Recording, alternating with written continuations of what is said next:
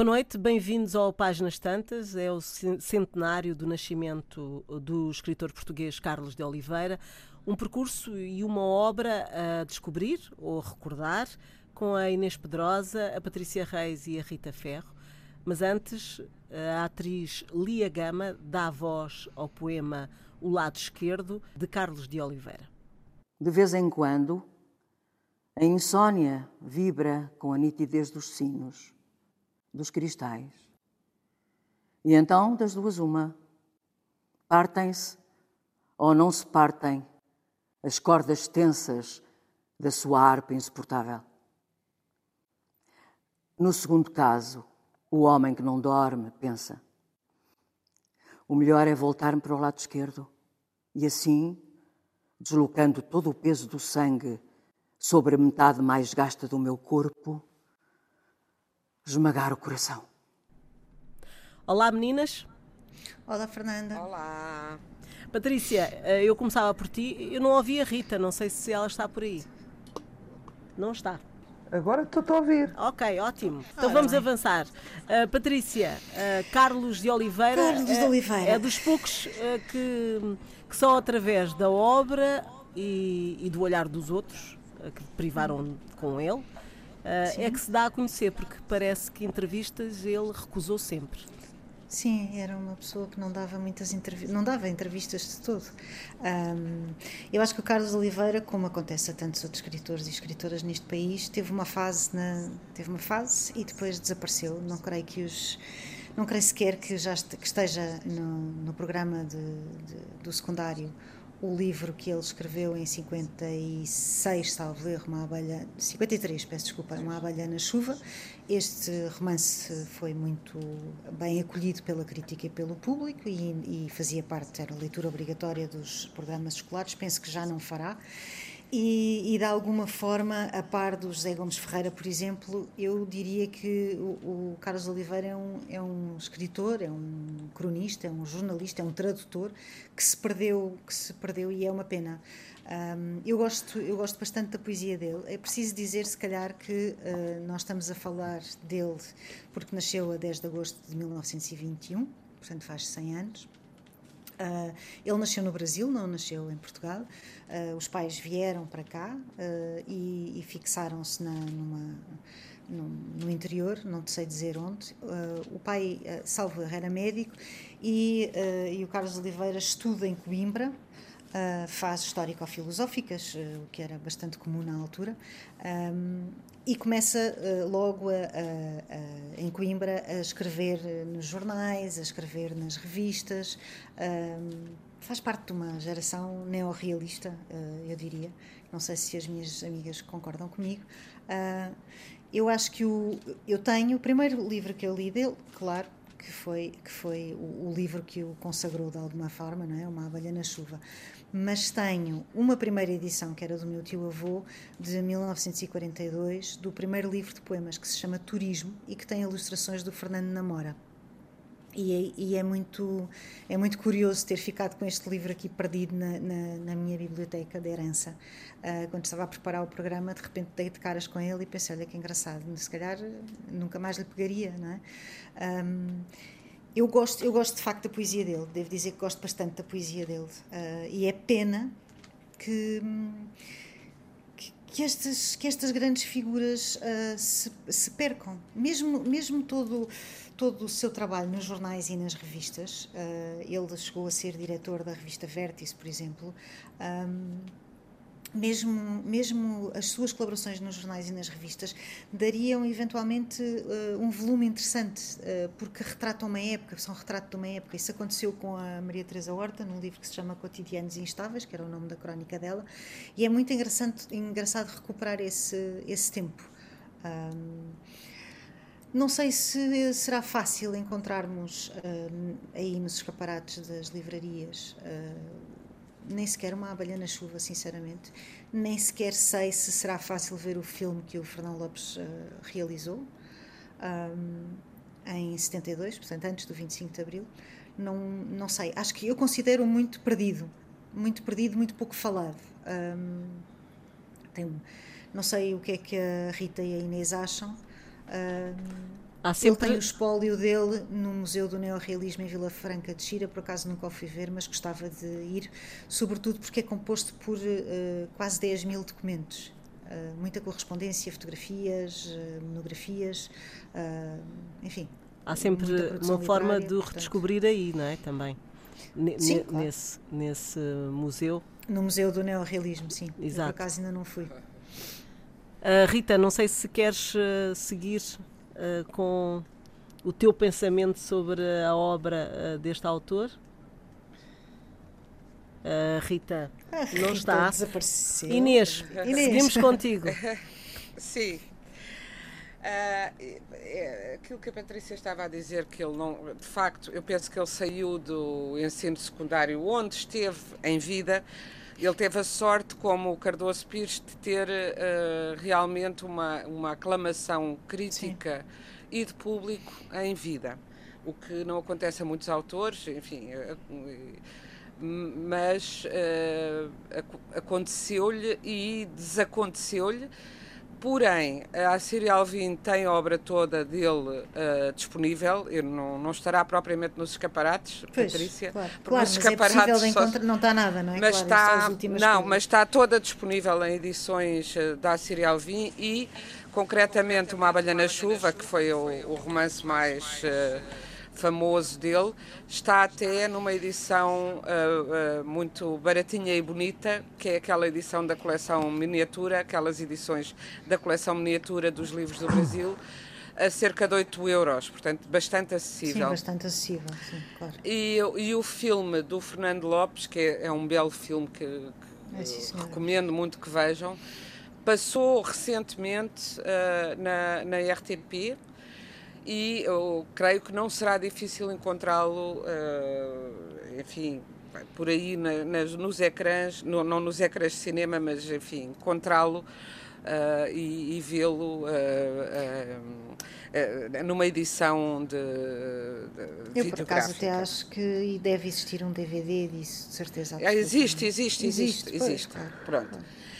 Como existe um filme também muito bonito da Margarida Gil sobre Carlos Oliveira, Uh, e, portanto, para quem quiser saber mais, mas quem quiser saber mais deve começar, penso por ler a obra, que tem poesia, prosa e outros textos. Há um livro muito curioso dele, de 78, salvo erro, uh, que é O Aprendiz de Feiticeiro, que reúne crónicas, contos, uh, ensaios literários e, eh, enfim, tem bastante de autobiográfico também da sua relação com a escrita, da sua, uh, da sua oficina de escritor, e, que, é, que é muito interessante.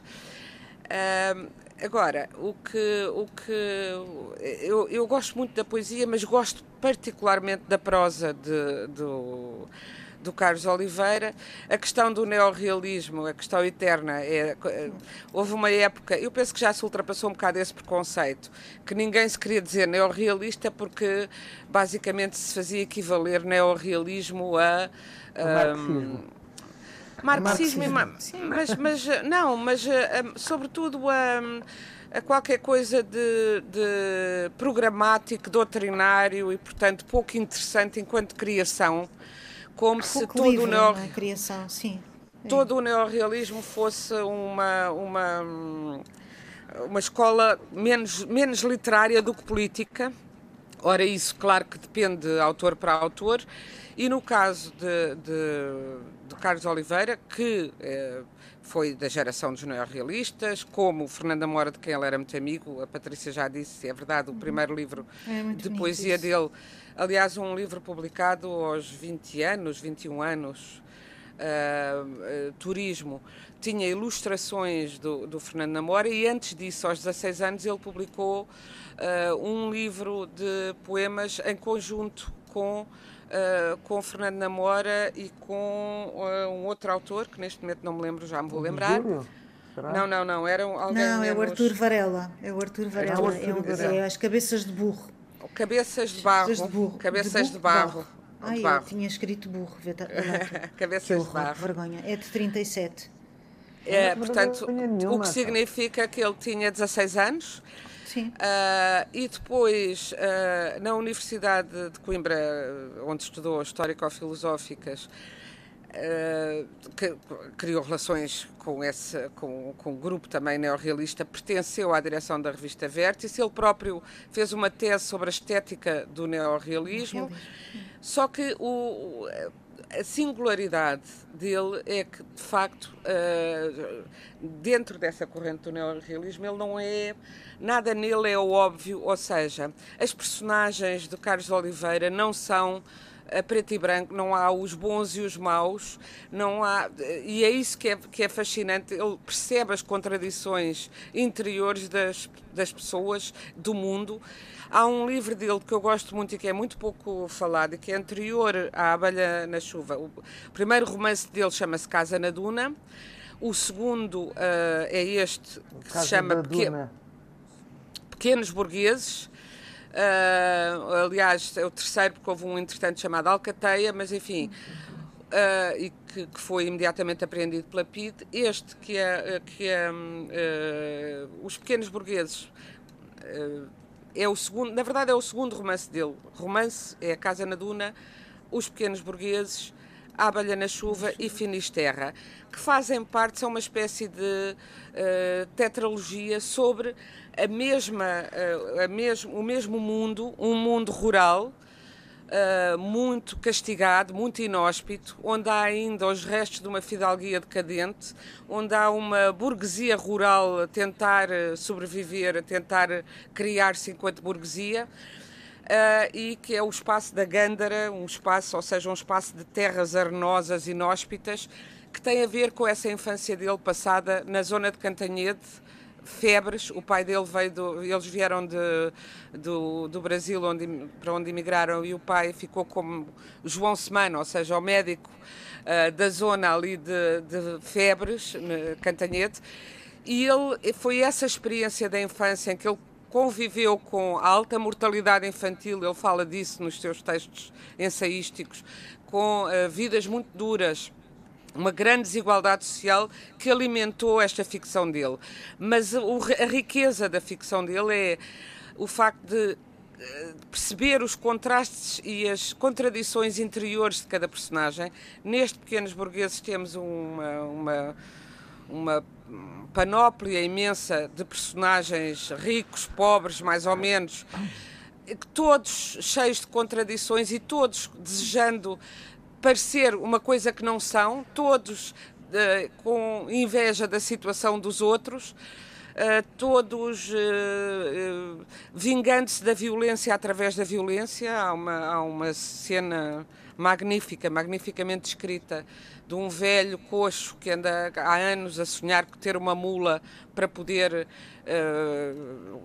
percorrer as terras. Ele vive de ler sinas, vive de, de expedientes e precisava de uma mula porque é muito coxo. Uh, e entra num bar, num, numa tasca para beber um, um, copo e é imediatamente agredido por um outro uh, homem que lá está. Uh, e ele consegue vencer esse homem e, portanto, torna-se de vítima de bullying em herói daquela tarde mas depois fica temendo que esse outro persiga. A violência dos pobres contra os pobres, a violência dos ricos contra os pobres, uh, uh, os anseios e as frustrações de, do, do, do, grande senhor que tem a mulher em casa pela qual não tem desejo e que uh, tem uma outra amante, uma, uma costureira que é amante dele e por seu lado tem a filha para casar com o delegado municipal, mas esse mesmo delegado também é amante da amante do futuro sogro. Todos estes ambientes uh, em que as mulheres uh, são joguetes e, e, e ao mesmo tempo tem uma capacidade de fazer da paisagem também uma personagem e uma personagem quase histórica e política fortíssima e de uma, uma qualidade, um rigor na palavra eh, muito, muito intenso. Foi um homem que reescreveu muito.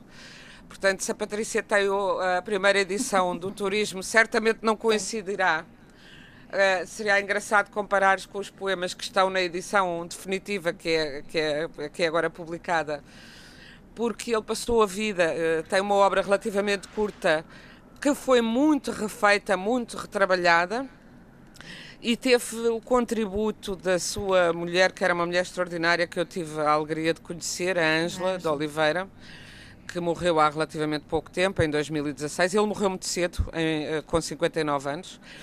E a mulher dele passava tudo o que ele escrevia a limpo e ele a limpo a, a, a datilo escrito e ele considerava que o original era o era esse não o manuscrito mas o manuscrito datilografado que ele olhava nessa nessa versão mais definitiva para refazer e refazer e refazer e contava com ela Uh, chegava a acordá-la durante a noite para, para fazer isso, para corrigir qualquer coisa. Uh, e, e, passou a vida inteira nessa, nessa tentativa de depuração, de, de, de, encontrar a palavra exata, a palavra mais certa. E dizem os amigos, e com esta me calo para já, eh, ainda há, há, felizmente há muita, muita gente que se lembra bem dele, designadamente poetas, como o Nuno Júdice, ou o Gastão Cruz.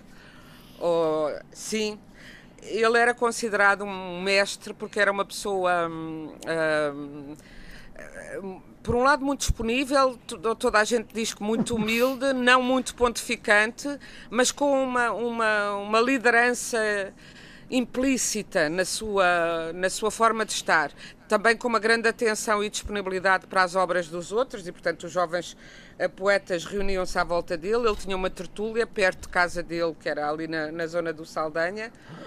Tertúlia essa que era, prime que era primeiro no, uh, no, no. Como é que é que ele se chamava? Monte Carlo, e depois passou para o Tony dos Bifes e era uma tertúlia que juntava o Zé Gomes Ferreira, o Augusto Abeleiro, o Alexandre Babo, o Gastão Cruz, o Cardoso Pires, o Cochefel, o Fernando Lopes, o realizador, uh, o Alexandre Pinheiro Torres, que não estava cá sempre, que estava no estrangeiro, mas de vez em quando, o Rui Belo, etc. E, e, o Castrim, a Fiamma, a Aspais Brandão, o César Monteiro, a Alice Vieira Isso é que eram uh, e o Nuno Júdice. Isso é que eram, eram tertúlias. e eram, e eram tertúlias, parece que muito eh, que eles todos lembram com muita saudade e onde, onde iam ouvir mesmo uh, com muita reverência e com muito, com muito carinho opinião que era sempre ponderada, séria, uh, justa quer sobre os trabalhos dos outros, quer sobre aspectos políticos ou aspectos da vida do Carlos de Oliveira. Pegava, Era uma espécie de mentor. E pegava Sim. nisso que estavas a dizer, Inês, eh, houve também nesta minha pesquisa alguém que dizia, um amigo que, que dizia de Coimbra, que dizia que era um homem que dizia sempre aquilo que pensava. Vai ao encontro de. Sim. mas que era bastante ponderado, usava a palavra poucas vezes, mas era certeira. Pronto. Rita. Pois por isso tinha essa influência. Está uma exatamente. coisa que é completamente impossível de provar. Que uma pessoa diz sempre o que pensa. Pois, é verdade, é verdade. Grandes Rita. batotas têm descoberto na história. mas enfim, olha, o Carlos de Oliveira é, e a Inês estava, a Patrícia estava a hesitar, mas é de facto para mim o mais importante da, do neorrealismo, mas de facto transcendeu-se, seja, exatamente é. por isso que a, que a Inês estava a dizer porque não era manicaísta como os Exato. outros. Os é ricos são bons, os, po os, pobres são bons, os ricos são maus. Eh, enfim, também não os quero limitar dessa maneira, nem reduzir, nem apocar, mas era um pouco assim, não é? O clero era corrupto, os, os, os ricos eram hipócritas e os pobres eram sempre bons. Este transcendeu-se e para mim foi o mais importante, uhum. exatamente porque tinha as tais contradições que todo o ser humano tem e que ele não se ensaiava de pôr nos seus livros. Um, eram, estavam a falar na dificuldade de encontrar os livros todos. Eles também não têm muitos livros, não é? Ele é. escreveu Sim. cerca de cinco romances em 35 anos. Pois. Não tinha uma grande obra. Eu não conheço a obra, digo já, que sou verdadeira. Um, a obra de poesia dele, não a conheço. mas, mas, mas li A Casa das Dunas, que foi o primeiro romance dele, uh, e li A Abelha na Chuva, que depois vi uh, no cinema com a Laura Soveral e o João Guedes, que é só é mais nada tio, tio avô do Rodrigo Guedes de Carvalho, uhum. e que são os dois verdadeiras tragédias. Uh, o primeiro que há uma morte e um, um assassinato e, e a amante de, de, de, do morto suicida-se a seguir. Uh, e são coisas francamente temperadas pela tragédia. Todos, todos os. Todos os, os, os ele tem uma, uma, uma, feição trágica nos seus romances. Um, é. e, e, e, isso um, impressionou-me quando eu era miúda e considero que ele é melhor pela riqueza metafórica tem tem coisas lindas, diz coisas lindas. Ele, por exemplo, desta Clara que se suicidou, ele diz que ela gritava como se tivesse um ninho de vespas na garganta, que eu acho isto uma, uhum. uma metáfora fortíssima. E também sim, diz sim. que ela, quando ria, que era a única personagem pura de todo aquele rol de, de hipócritas que compunham o livro, quando ela ria, lembrava aquela mão cheia de água que nós colhemos da fonte uhum. uh, aquela primeira mão cheia de água e aquela sensação que nós temos quando bebemos água fresca de uma fonte. E ele é, dizia que era assim que a Clara se ria. Sim, sim. Uh, depois eles ficaram um bocado datados e sitiados e, e menorizados por causa da, da, da fixação ao, ao, enfim, aos partidos, ao Partido Comunista Português, um, o que não aconteceu, por exemplo, na personagem que vamos discutir no próximo programa, que é o Jorge Amado, que começa por ser um neorrealista, porque ele era um ortodoxo, fiel partidário e só deixou de ser partidário depois das denúncias do Khrushchev sobre o Stalin, um, mas que agora ninguém, ninguém lhe chama neorrealista, embora ele tenha sido um neorrealista, mas é, é justamente quando ele abre, quando ele abre e deixa a política e deixa os temas sociais e começa com os temas comportamentais, com a Dona Flor, com a Gabriela, com a Tieta, um, o amor, o sexo, a sexualidade, é que ele se torna um gigante que a gente sabe. E estes não deram, não deram completamente esse salto uh, e, portanto, um, ficaram sempre um bocadinho uh, na história e é sempre aquela coisa de que valerá a pena. Uh, é isto mesmo que eu quero dizer: valerá a pena uma pessoa estar a escrever sob a égide de uma ideologia para depois perder como escritor? Uh, porque as ideologias dizem muito, é verdade, e são importantes numa dada época. Todo este neorrealismo aparece em todo o mundo, tanto no cinema como na literatura, sempre em, em estados de, de, de ditadura. Um, e, portanto, tem com certeza o seu papel. Mas será que o escritor diz, consegue dizer mais ainda, se estiver apenas a referir-se ao ser humano, que a gente já sabe que, que não há partidos, há pessoas, não é?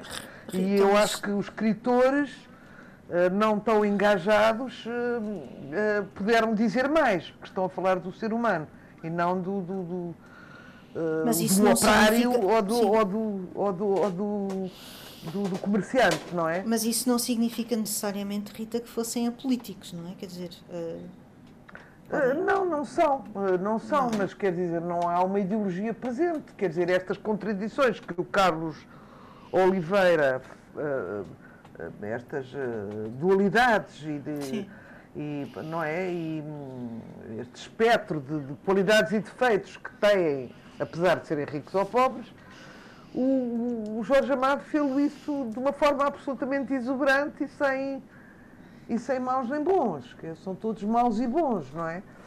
Um, e portanto acho que, que, se perde sempre com isso.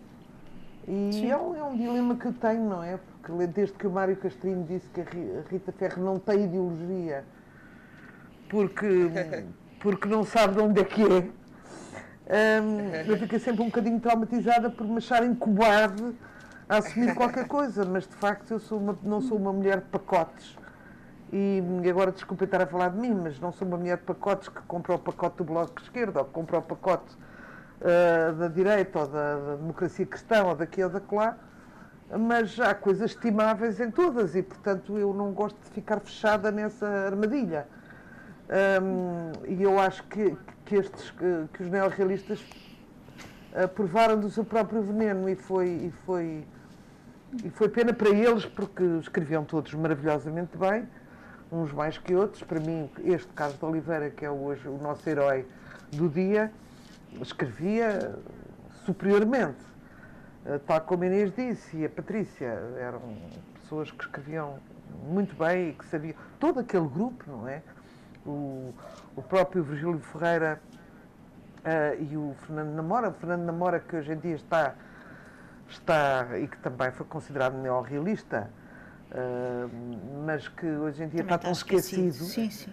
E que a gente vai ver que, como eles escrevem aos 16, 18 anos, é uma coisa absolutamente precoce para é. agora, não é? é? Nós achamos um, um escritor miúdo, aquele que tem 30 anos. Os 16 sim, e 18 a gente sim, nem lê, não é? Vamos esperar que cresçam e que Isso é sofram. É Isso é verdade. Não é? é isso é ah, verdade. Uh, primeiro.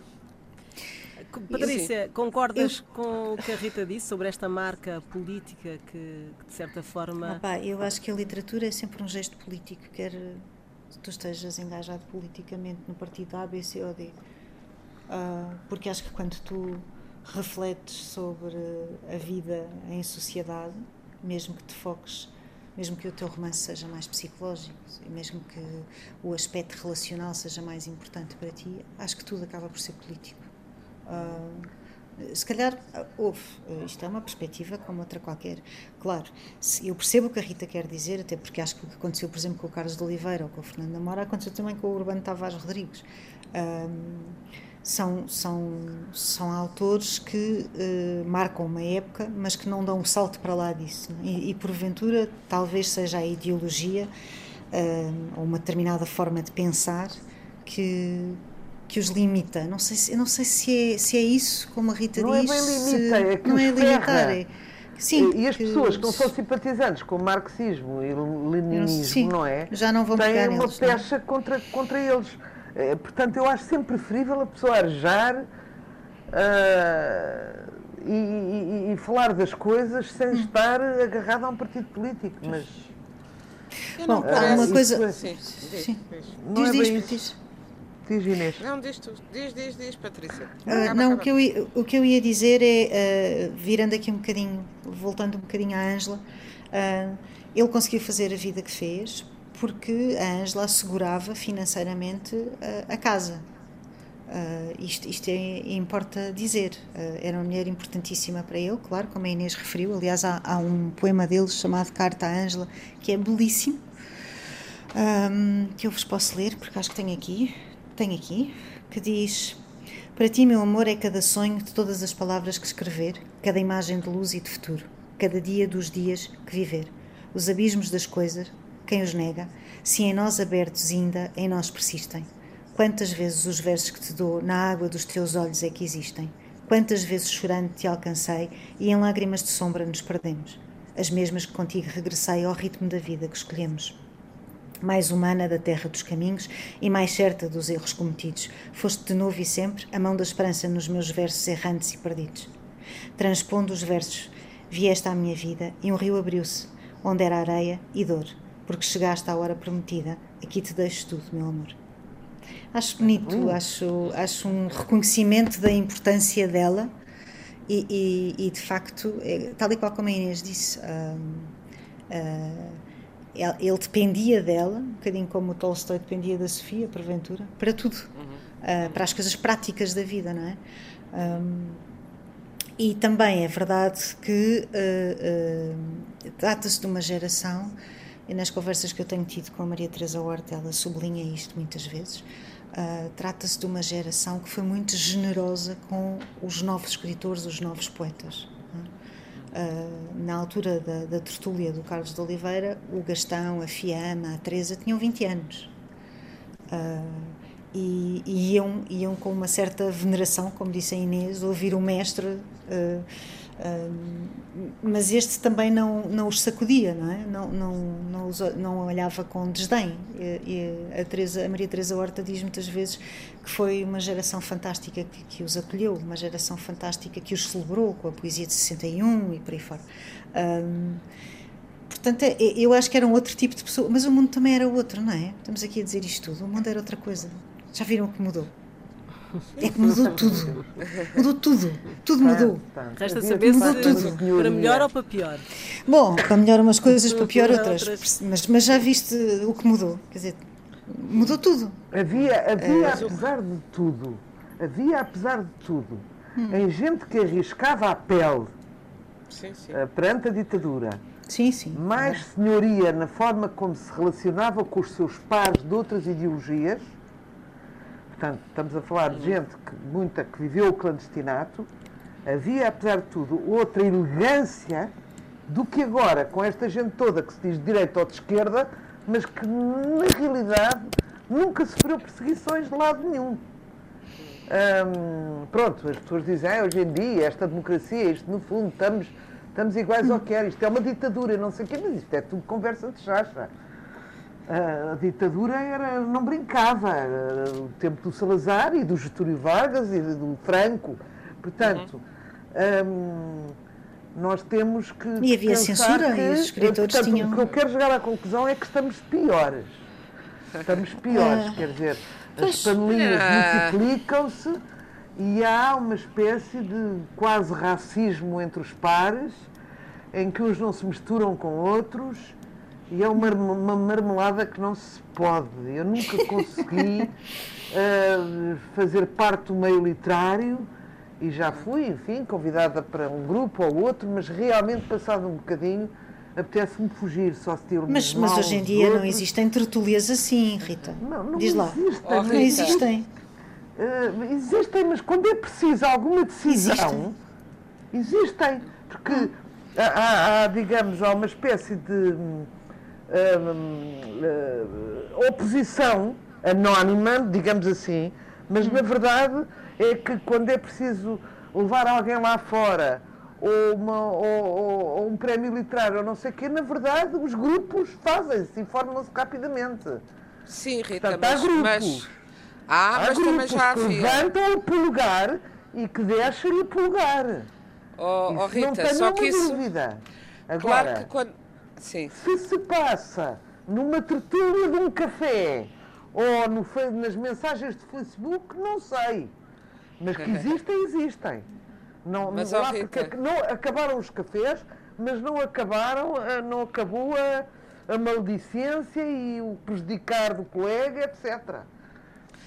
O que eu digo é que, Rita, isso é com certeza a natureza humana deverá ainda melhorar ao longo dos séculos, mas isso existia também nessa época. Quer dizer, não mitifiquemos também demasiado. Eu lembro-me de correspondência da, da Sofia com o Jorge Sena, onde contava as, as maldades sucessivas que foram feitas à, à Agostina, por exemplo.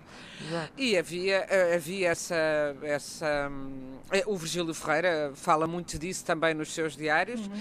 Havia cliques, havia os protegidos e os desprotegidos. Claro. Uh, o que havia também, claro que há muitas vezes as pessoas com saudades desse tempo em que o facto das pessoas poderem ir para a prisão, irem muitas vezes para a prisão, terem os livros apreendidos, criava teias de solidariedade que hoje não existem. Sim, uh, sim, os é próprios livros eram muitas vezes custeados pelos colegas, uh, edições de autor, e depois eram uh, abatidos imediatamente pela polícia política. Agora, acho que é incomparável e, e hum, mas depois haveria havia menos hipocrisia. Havia não menos sei. hipocrisia. Eu acho que havia. E havia verdadeiras batalhas campais nos jornais em que as pessoas se atacavam com educação e gramática ah, eh, pois, e isso, os outros isso, podiam defender-se. E agora isso, não. Os jornais, os jornais eram mais bem frequentados. nem sabes por quem foi. Ah, depois sim. mais tarde a saber que houve alguém é. que impediu que tu fosses convidada para isto ou para aquilo, não é? Sim, sim, mas houve. Eu acho que tudo isso existe, mas o podermos escrever e saber que vamos ser publicados sem censura Uh, há outro tipo de censura que é uma censura comercial, também terrível, sim, sim. muito sim, mais.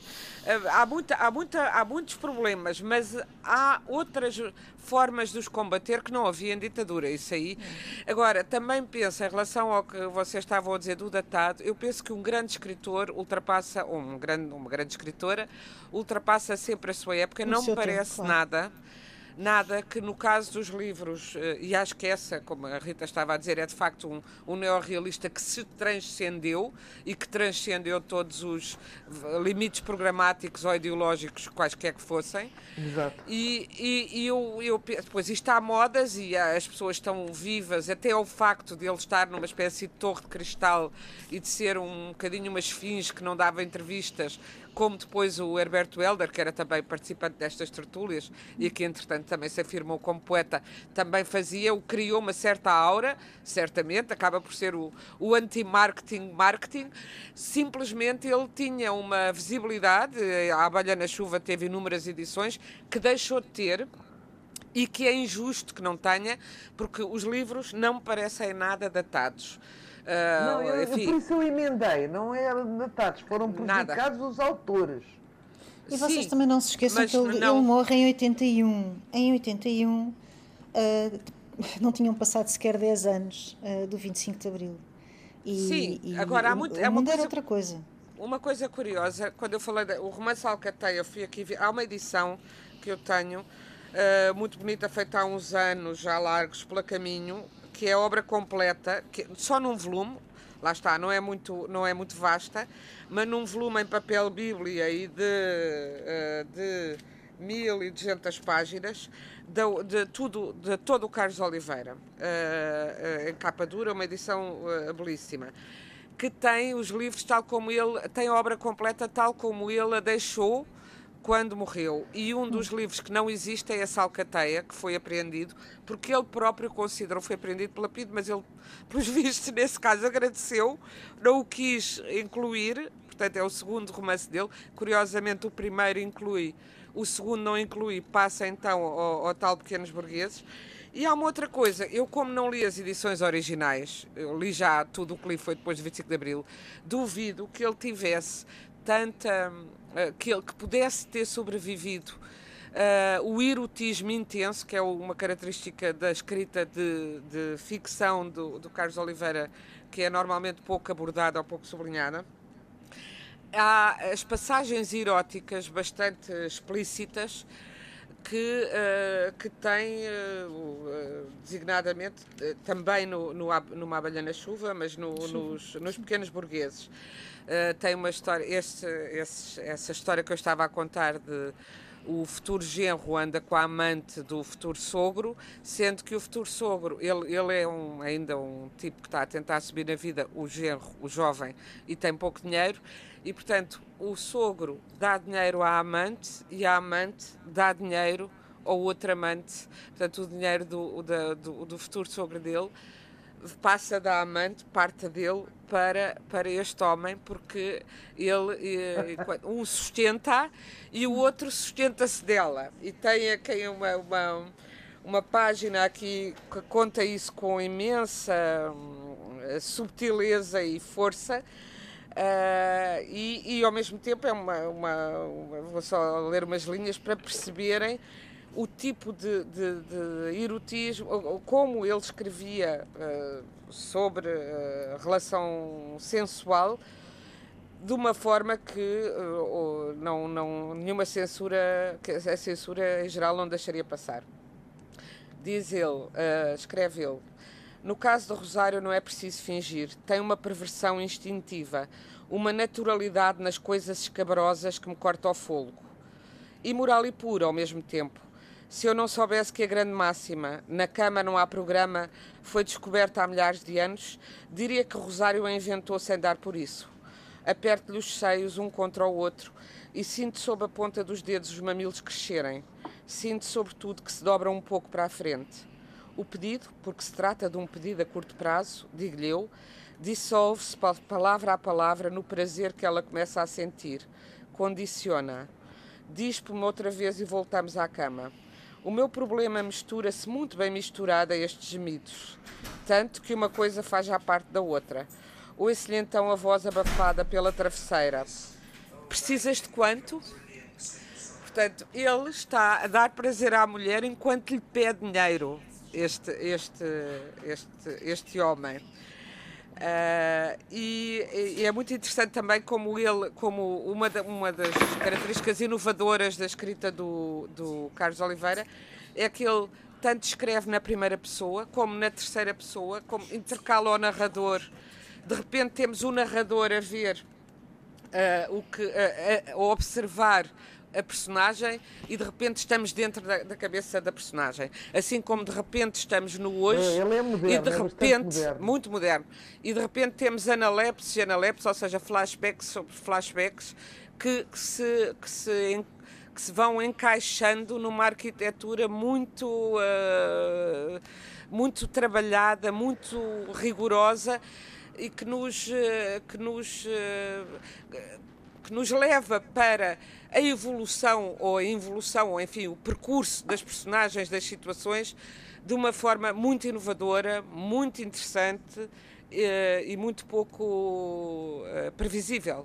Eh, tem uma escrita muito rigorosa e muito imprevisível e, portanto, eu acho que ele sobreviveu perfeitamente ao, à sua época e mesmo a é, é, é, um retrato de um Portugal que felizmente já não é este, não, é um Portugal muito mais miserável do que aquele em que vivemos hoje, mas é, é mas é um retrato da natureza humana que permanece atual, parece-me a mim. Bom, estamos. a receber homens estamos... para, em casa para fazer todo o trabalho.